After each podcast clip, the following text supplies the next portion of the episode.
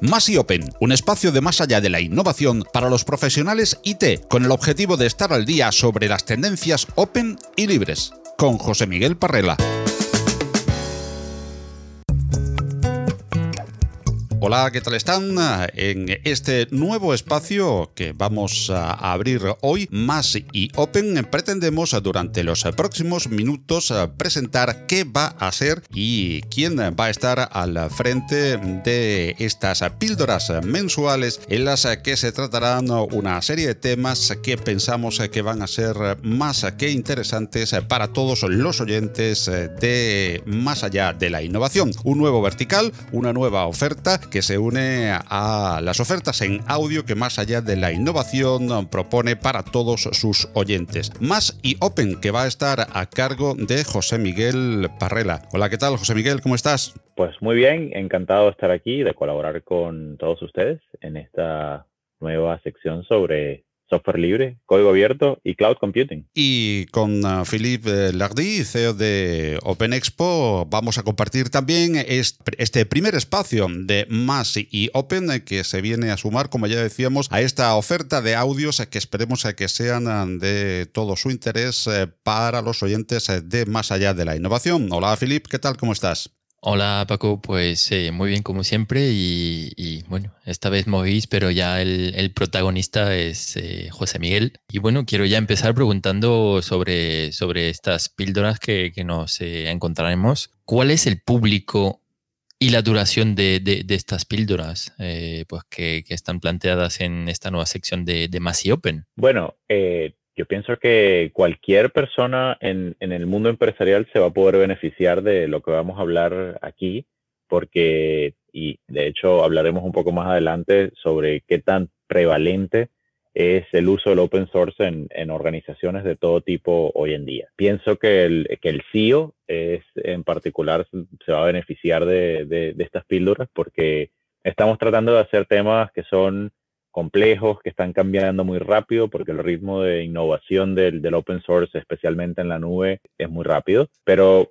creo que estamos haciéndolo eh, accesible a una gran cantidad de, de, personas y que a pesar de que el CEO definitivamente va a haber mucho valor de esto, creo que hay otros roles de dirección de la empresa que van a empezar a, a prestar bastante atención a eso, ya sea en finanzas, ya sea en transformación digital, ya sea en, eh, en tema de talento y personal, van a haber eh, muchas aristas interesantes porque el open source está en todas partes, como ya lo saben. Sí, y a nivel de, mm, bueno, estabas hablando de, temas, también en, los temas que, quieres tratar, pues eh, también está el tema de RISCube, de OSPO. ¿Nos puedes contar algunos más temas, hacer un poquito de teaser de las diferentes, eh, otras diferentes eh, iniciativas o temas que se vayan a, tratar? Luego, aunque luego vamos a entrar en, en, unos cuantos en esta primera píldora, pero sí que si nos puedes contar un poquito más sobre esto? Bueno, cuando pensamos en, open source, a veces pensamos en temas y en productos, ¿no? En tecnologías, quizás, en, ciertos nombres que,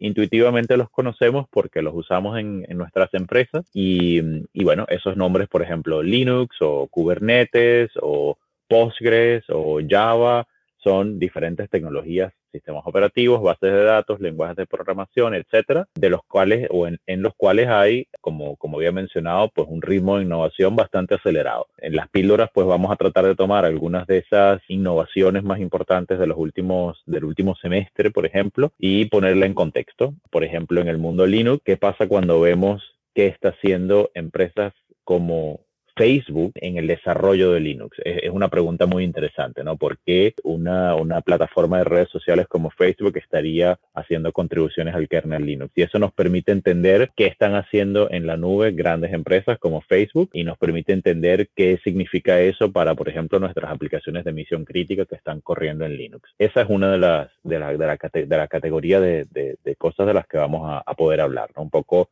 productos, tecnologías, pero específicamente qué está pasando o qué ha pasado recientemente con ellas. Hay otra serie de temas que están un poco en, la discusión pública. Quizás en el, último año se ha hablado mucho de lo que tiene que ver con licenciamiento ético.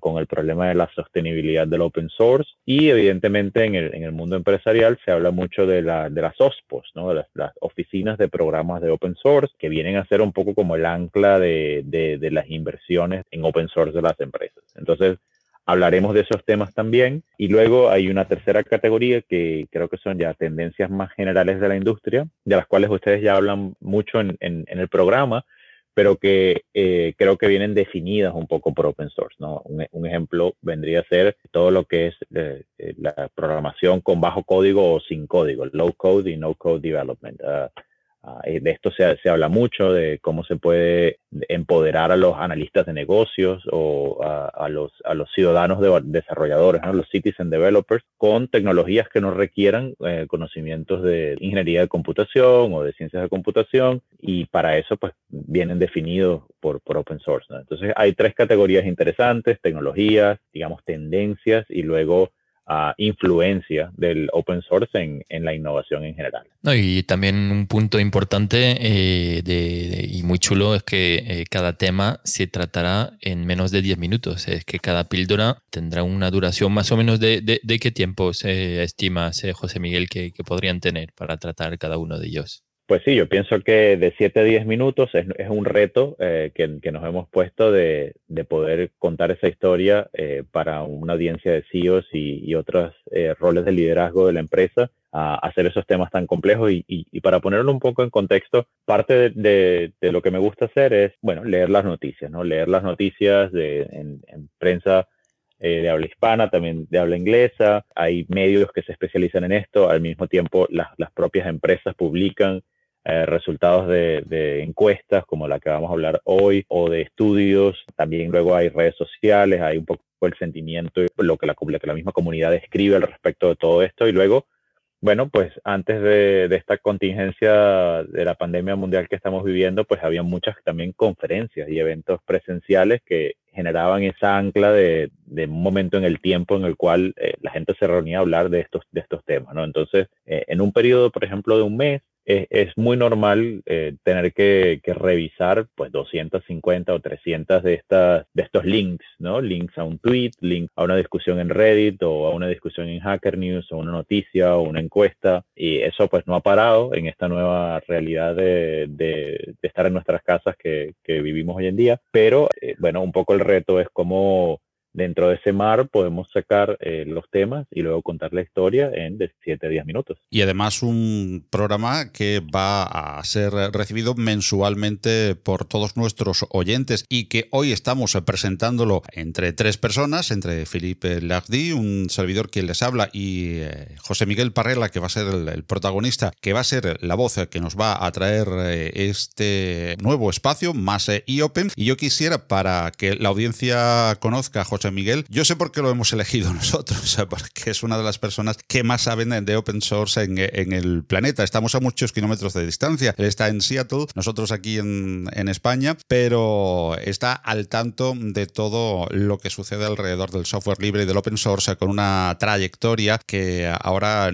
quisiera que nos contases, eh, José Miguel, para que, bueno, sepan nuestros oyentes eh, quién es eh, José Miguel Parrela, que les va a traer estas píldoras como decíamos, mensualmente dentro de Más allá de la innovación en este Más y Open. Bueno, Paco, primero, eh, gracias por tus palabras. No sé si, si sé mucho o poco de, de, open source y de software libre y código abierto, pero... Eh, Seguro que eres una de las personas es, más, más, informadas del mundo, doy, doy, doy fe.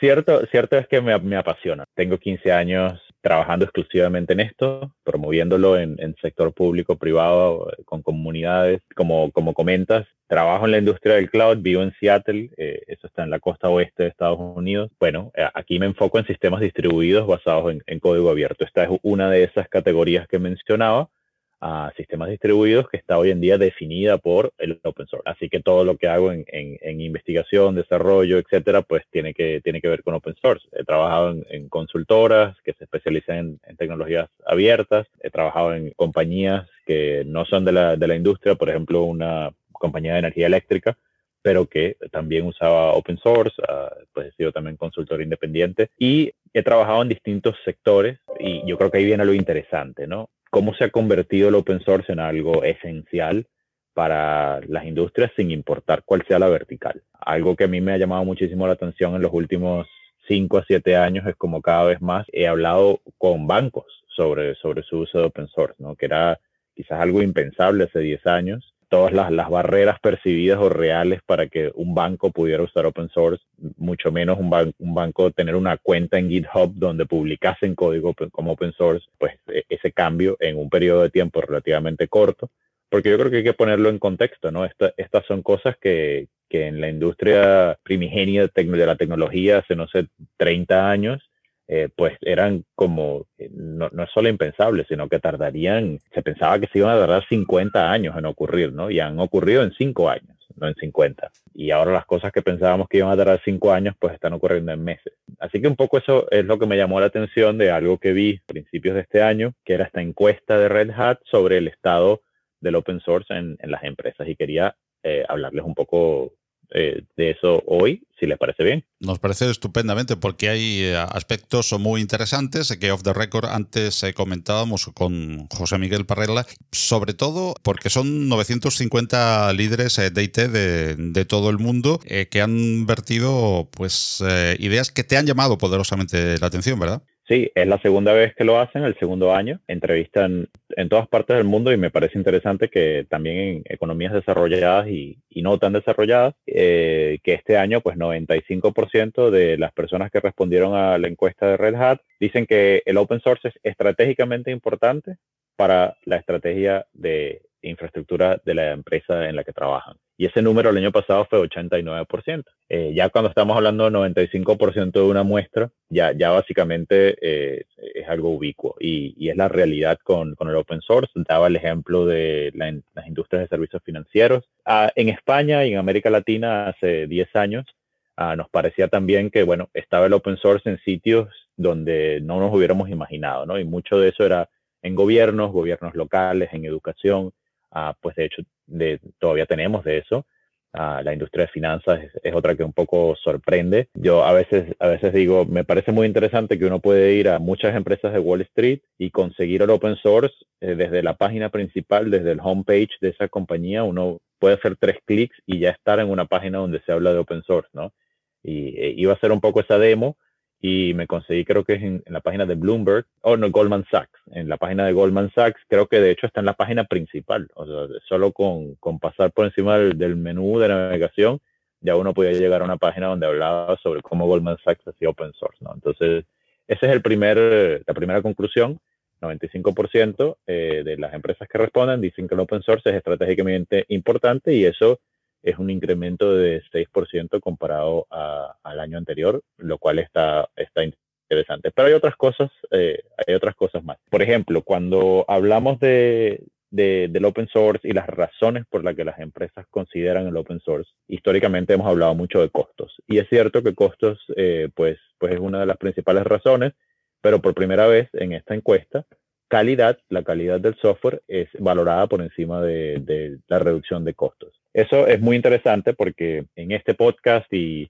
eh, creo que en, eh, con toda la gente con la que hablamos que valora el, el, rol que tiene el open source en la innovación, casi nunca hablamos de los costos, ¿no? Casi, casi siempre hablamos de eh, la velocidad, que son muy, muy importantes. Y en esto que esto es un espaldarazo importante de, del sector empresarial al open source cuando hablamos de calidad como el factor principal por el cual eh, uso del open source. Ahora, no quiero decir con eso que costos no sea importante. Es, una de las áreas que además pienso que con la financiera global en la que nos estamos enfrentando, pues podría ser interesante. ¿Hay un escenario para el open source diferente después de, esta pandemia del COVID-19 según esas perspectivas? ¿Tú crees, José Miguel? Definitivamente creo que hay mucho que cambia. Asomado un poco antes que teníamos conversaciones como comunidad en, muchos de esos eventos presenciales. Hay grandes empresas ya que han declarado que, van a suspender todos sus eventos presenciales por al menos un año.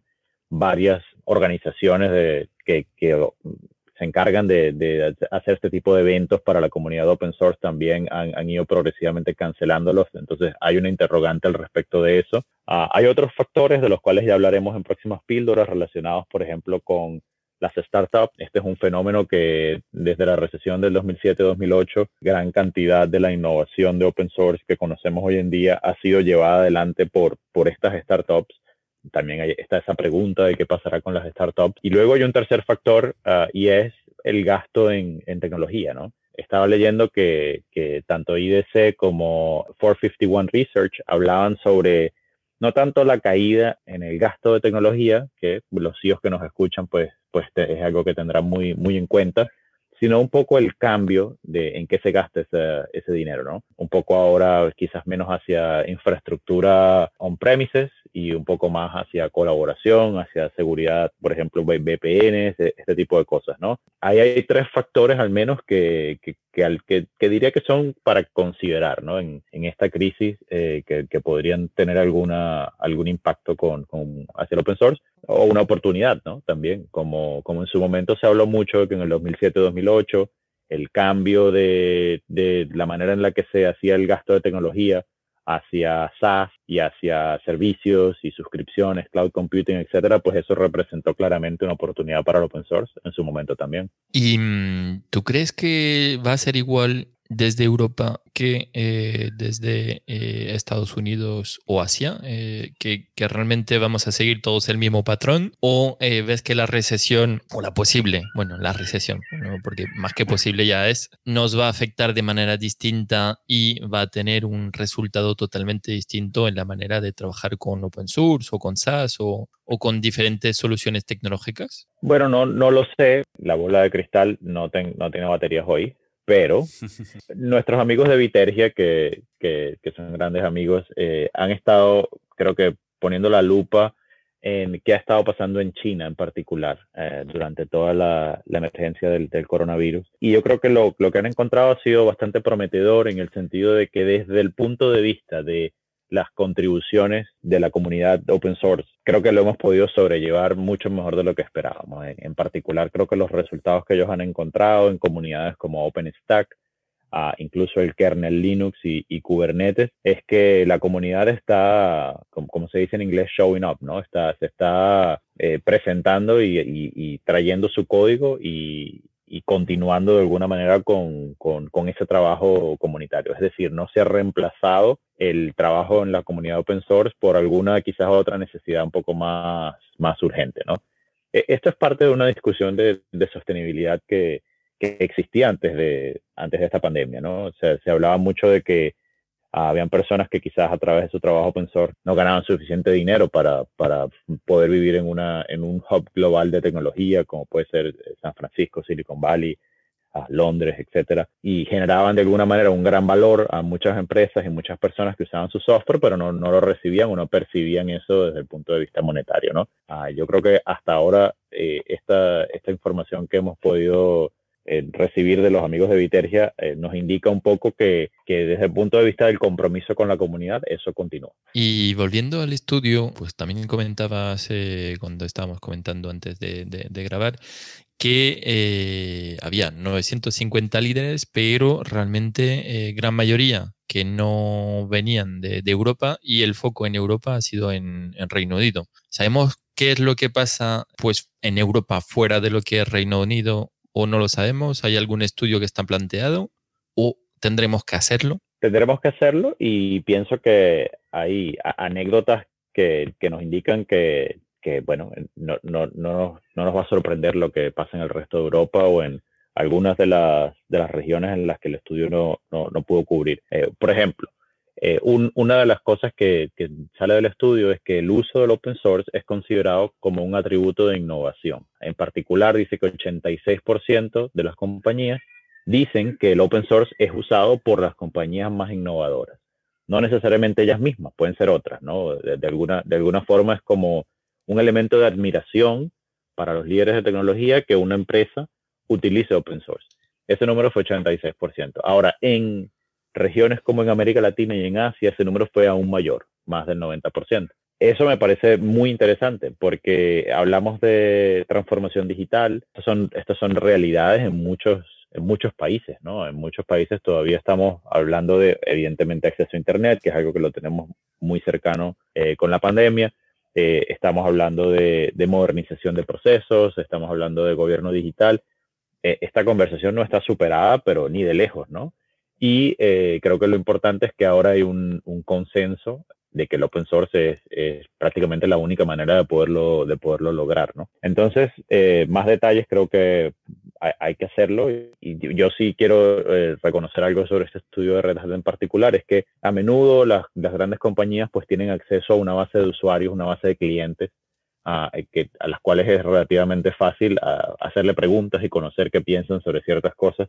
Pero yo creo que Red Hat hizo una inversión importante y, de hecho así lo dicen en su, en su blog y en el estudio, consultarle a gente que, que, no necesariamente son clientes de Red Hat. De hecho, pusieron como criterio que, bueno, tienen que ser líderes de tecnología, en empresas y que tienen que tener al menos más del 1% de, de, uso de Linux, lo cual me pareció un factor muy interesante porque yo personalmente no conozco a nadie que utilice 100% solamente de Windows, ¿no? O 100% solamente de, de, una sola tecnología en particular. Pero me pareció un esfuerzo muy interesante en tratar de, de conseguir en, en, verdad líderes de tecnología y no necesariamente clientes de una empresa en particular. Así que pienso que, que en ese sentido no nos va a sorprender mucho lo que consigamos en otras en otras regiones. ¿no? Pienso que el open source está allí, calidad y flexibilidad eh, por encima de costos, aunque costos sigue siendo un elemento importante, e innovación son factores claves en la adopción del open source en la empresa. Y has hablado en varias ocasiones eh, del, del, cloud y la relación entre open source y cloud es eh, yo creo que estrechísima y también se ve en este, en este estudio. Además, muchos piensan o han apuntado, no sé si realmente con, con, números reales en la mano eso una, una impresión, de que el cloud ha sido el gran detonante para el open source eh, que, bueno, ya era incipiente, ya se estaba intentando pues introducir en la empresa, en bueno, eh, instalaciones on-premise, pero el cloud ha sido el, gran espaldarazo para que el open source eh, tome el cuerpo que ha tomado en, en IT en general. Bueno, hay un eh, gran elemento de democratización ah, del acceso a la infraestructura para hacer pruebas, para hacer compilaciones, para evidentemente distribuir el código open source. GitHub y plataformas como GitHub jugaron un, parte, un papel eh, muy importante aquí y evidentemente eh, son SaaS, son cloud, pero en este estudio creo que me llamó mucho la atención de que 83% de las personas que respondieron dijeron que el open source es instrumental para aprovechar la arquitectura del cloud. Y de hecho el estudio hace un, un poco de detalles sobre el tema de cloud híbrida. Eh, digamos, es un modelo de, de infraestructura que es un poco desconocido para la empresa, ¿no? Es múltiples sites, unos que no, que no los controlas necesariamente hasta a nivel de, del metal o a nivel del, del, centro de datos. Y cómo aprovechar todo eso, creo que lo interesante en, en, esta encuesta es que todo el mundo está de acuerdo en que es con open source, ¿no? Son herramientas de gestión de configuración como Ansible o Terraform, uh, evidentemente sistemas operativos como Linux, sistemas distribuidos como Kubernetes, eh, bases de datos que Ah, han evolucionado un poco para manejar múltiples tipos de, datos estructurados y no estructurados con eh, data lakes que están partes en el cloud, partes on-premise. Todo eso es, muy interesante y creo que hay un reconocimiento aquí eh, masivo al, rol que tiene el open source en eso, ¿no? Ahora, hay un factor que creo que va a, a poner eso incluso más, lo va a hacer más prioritario y son las aplicaciones legadas. En el estudio también se, se, pregunta sobre las aplicaciones legadas, cuáles son los planes sobre esas aplicaciones legadas. Y podríamos decir que, que, en esta muestra la mitad de esas aplicaciones legadas se van a dejar como están o se van a abandonar. Pero la otra mitad se va a actualizar de una forma u otra, ya sea una reescritura de la aplicación, un rediseño o se va a colocar en una plataforma nueva. Cuando estamos hablando de una, de una muestra de 95% que considera que el open source es estratégicamente importante para su eh, estrategia de software, que te dice que 83% van a aprovechar arquitectura del cloud y esa misma gente te dice que tiene el 50% de sus aplicaciones legadas que van a hacer algún tipo de actualización de una forma u otra, creo que es fácil concluir de que el open source va evidentemente a jugar un papel muy importante en esa reescritura de aplicaciones legadas. Entonces, yo creo que, que esto pinta un panorama muy interesante para la innovación a través del código abierto porque ya no se trata nada más de, todas las cosas nuevas que están allí, sistemas distribuidos, bases de datos políglotas, que, en gran parte están definidas por el open source, sino que incluso las aplicaciones legadas y lo que hay que hacer con esas aplicaciones legadas para que la, para que la empresa siga siendo exitosa en un mundo eh, en la nube, en un mundo de servicios, pues, eh, creo que es la, la, tormenta perfecta, ¿no? Genera mucha atención de muchos roles en la empresa sobre el papel que el open source va a jugar y también sobre los retos que presentan. Y mm, ¿Cuál es el papel de, del open source en la seguridad informática? Porque realmente también eh, entendemos que cada vez eh, es un criterio más y más y más importante para eh, los decidores, pues el tema de, la seguridad informática. Estamos viendo que hay un cambio y, y, ha pasado de ser algo importante a algo muy, muy, muy importante. Y pues para que un ecosistema pueda mm, seguir existiendo en el tiempo, eh, tendrá que tener en cuenta y muy en cuenta toda la parte de seguridad informática. Entonces, ¿cómo, cómo está el open source con este tema? Exactamente, he hablado de esos retos y este, y este es el principal que estos 950 líderes de tecnología plantean como, como una de esas barreras percibidas de adopción para el open source era seguridad. Lo que pienso que ha pasado es que ha cambiado la, la naturaleza de esa discusión. ¿no? Eh, hace 15 años hablábamos de la seguridad del open source como un debate quizás bastante académico sobre qué, qué pasaba con, con, el código que todos podíamos ver cuáles eran sus debilidades uh, y por lo tanto podían explotarse esas debilidades. Es un, es un, debate que no es que ha desaparecido, pero que de alguna manera con datos de la adopción cada vez mayor de open source en todo tipo de casos de uso y al ver, digamos, objetivamente cuáles son los tiempos de respuesta de los proyectos open source más grandes ante estas vulnerabilidades de seguridad. Eh, de alguna manera, pues ese debate no ha desaparecido, pero sí se atiende con, con datos o es fácil atenderlo con datos. Ah, pienso que ahora la conversación cambia en, las empresas porque no es suficiente eh, decir, bueno, en el mundo open source se hace una respuesta rápida a incidentes de seguridad cuando esos incidentes se presentan sino que en muchas de estas empresas eh, la conversación es, bueno, ¿cómo puedo evitar que el incidente ocurra a, priori? ¿no? Además, hablábamos de la democratización eh, en cuanto a la cantidad de desarrolladores que están contribuyendo a open source y cómo el modelo colaborativo en el cual eh, lo hacen, que no es que no existiese anteriormente, pero no existían las herramientas que existen hoy en día para hacerlo, ¿no? Digamos, el software para el control de versiones, donde se puede poner el, el código fuente de una aplicación, ya existía, la manera de hacerlo de una forma mucho más social y mucho más acelerada, eh, con, con, aplicaciones en, en, tu teléfono que te avisan cuando alguien ha hecho una contribución y luego puedes pasar a un tablet y revisar cuál es y luego a un, a un ordenador normal y, y allí eh, revisar el código de una persona al otro lado del mundo. Eso es nuevo de, de alguna manera, ¿no? Y bueno, con esa democratización vienen, vienen ciertas preocupaciones, pienso yo, de estos líderes de tecnología, como como es lo, lo, relacionado con la cadena de suministros, el supply chain del open source, el software supply chain. Creo que esa es la nueva conversación. Ya la conversación no es simplemente de si la licencia del código eh, conduce o no a que ese código sea explotado o usado de manera eh, nefasta por, por, por, por, actores negativos, sino que, bueno, tenemos una, una, realidad de colaboración masiva a nivel mundial y eh, eh, las empresas pues quieren balancear el cómo me aprovecho de eso desde, desde un punto de vista positivo para, para, avanzar todo este tema de transformación digital, innovación, pero al mismo tiempo eh, cómo controlo la cadena de suministro de, del open source. Y de eso hablaremos en, en píldoras que, que, vienen, porque definitivamente hay muchísimo aquí de qué hablar desde tecnologías en particular que están prometen ayudar en ese aspecto. Hasta te pongo una pregunta hoy sabemos que mucho por ejemplo de nuestros eh, dispositivos electrónicos de consumo masivo como pueden ir desde un desde un parlante Bluetooth hasta hasta un hasta un auto tienen open source tienen componentes open source. Es normal que hoy uno compre un un router Wi-Fi y abra la caja y adentro viene un pequeño papel que dice términos de la licencia GNU General Public License versión 2, porque hay algún tipo de software eh, libre con, con licencias GPL que está dentro de ese router y la compañía pues está, en la obligación de notificárselo a los usuarios. Eso es muy normal, eh, que, en el, que en el manual de servicio de un auto ya venga eso. Entonces viene la pregunta, ¿cómo, cómo se actualiza ese software? Ese software, ¿cómo se mantiene parchado ante problemas de, seguridad? ¿Y de dónde vienen esas actualizaciones? Por ejemplo, si hay un contribuidor de, open source en, en, algún país de Europa que hace un commit, que hace un, que manda su código para parchar algunos de estos eh, componentes de software, ¿significa eso que ese código va a venir directamente actualizado a mi carro? y mientras yo estoy manejando ahí van a entrar las líneas de código de una persona arbitraria en alguna parte del mundo.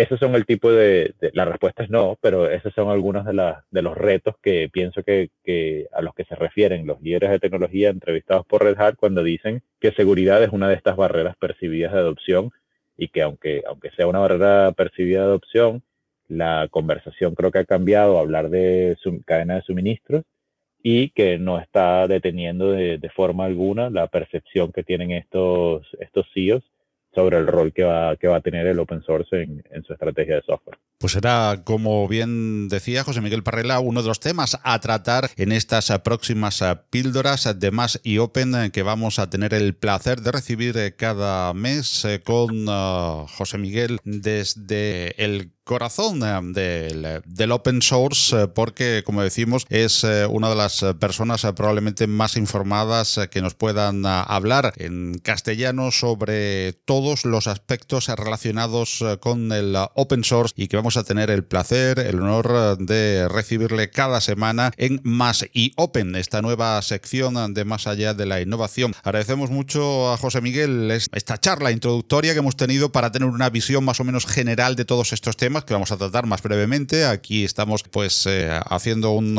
podcast de 40 minutos porque intentamos llevar hasta nuestra audiencia toda esa introducción de estos y muchísimos temas más, todos alrededor del mundo del open source.